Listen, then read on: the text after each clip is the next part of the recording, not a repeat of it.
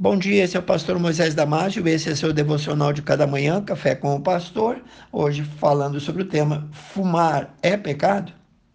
A Bíblia nos avisa, nos adverte que não devemos ser dominados por vícios, seja ele qual for.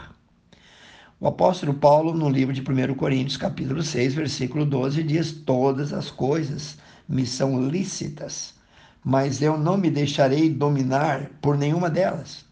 Realmente não existe um décimo primeiro mandamento dizendo não fumarás.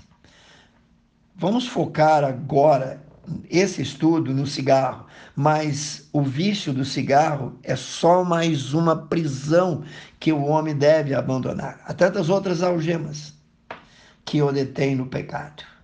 Por exemplo, o ser arrogante, o ser orgulhoso, o ser soberbo, o ser intolerante, o ser estúpido, ser inflexível, são coisas que também viciam. Fumar ou beber é uma atitude irresponsável contra o corpo, porque podem ser um gatilho para muitas outras doenças.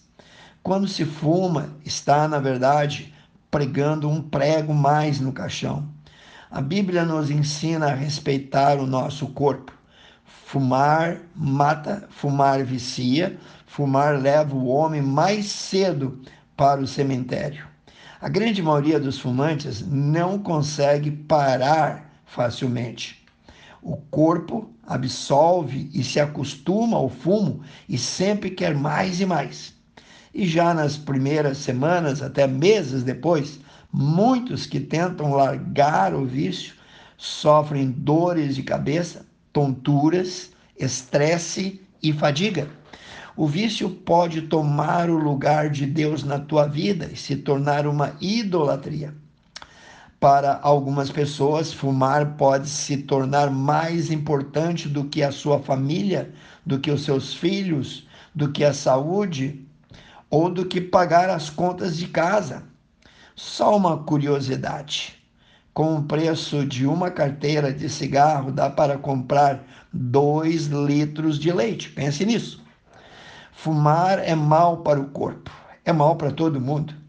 Nos últimos 50 anos tem sido provado que fumar causa muitas doenças, desde problemas pequenos, como infecção na garganta, a doenças fatais, como cancro um tipo de câncer, não é bom fazer coisas que destroem o corpo.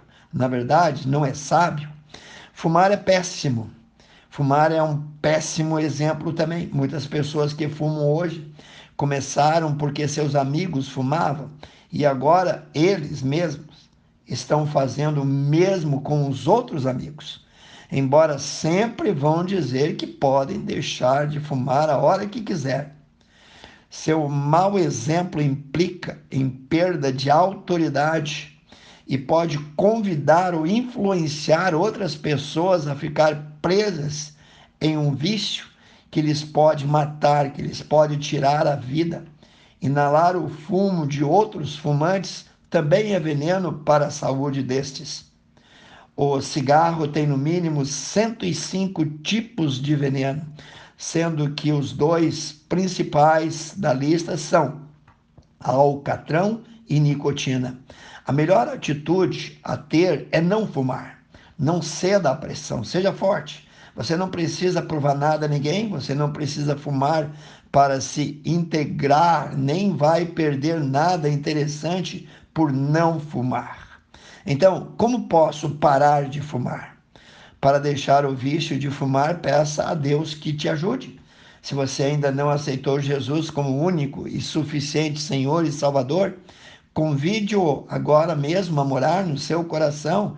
Reconheça a sua incapacidade, confesse o seu pecado, peça perdão por ter ficado preso ao vício e creia que ele pode te libertar. No Evangelho segundo São João, capítulo 8, 31, 32 e 36, Jesus dizia, pois, aos judeus que criam nele: Se vós permanecerdes nas minhas palavras, verdadeiramente sereis meus discípulos, e conhecereis a verdade, e a verdade vos libertará. Se, pois, o Filho de Deus vos libertar, verdadeiramente sereis livres. E eu sublinhei essa palavra verdadeiramente. A libertação que Jesus oferece é duradoura, é permanente, é para sempre, é verdadeira. O apóstolo Paulo também diz em Romanos 12, 2a: E não vos conformeis com este século, com este mundo, mas transformai-vos pela renovação da vossa mente. Uma outra verdade para considerar está em 1 Coríntios 6, 19 e 20, onde nós lemos: Não sabeis que o vosso corpo é o templo do Espírito Santo proveniente de Deus? que habita em vós e que não sois de vós mesmos, porque foste comprado por Jesus por um bom preço. Glorificai, pois, a Deus em vosso corpo e em vosso espírito, os quais agora pertencem a Deus. Ninguém tem o direito de matar o corpo. Deus quer que você viva livre dos vícios seja cigarro, álcool ou outro tipo de droga, resista à tentação. Deus disse que você pode sim resistir e sair vencedor. Tiago capítulo 4, versículo 7, nós lemos: Sujeitai-vos, pois, a Deus, resisti ao diabo e ele fugirá de vós. Evite situações onde a tentação é maior. Procure ajuda para ficar liberto do vício. Fale primeiro com o seu pastor sobre o problema. Se sentir muita dificuldade em deixar do vício e for orientado pelo seu pastor a procurar um profissional na área, não rejeite. Existem muitos programas bons que ajudam as pessoas a parar de fumar. Você não está sozinho nessa caminhada. Quero orar contigo, amantíssimo Deus. Abençoe cada um que ouviu esse devocional. De graça, poder, força e fé para que essa pessoa possa deixar de qualquer vício que ela tenha. Eu te entrego ela sobre os teus cuidados, ora em nome de Jesus.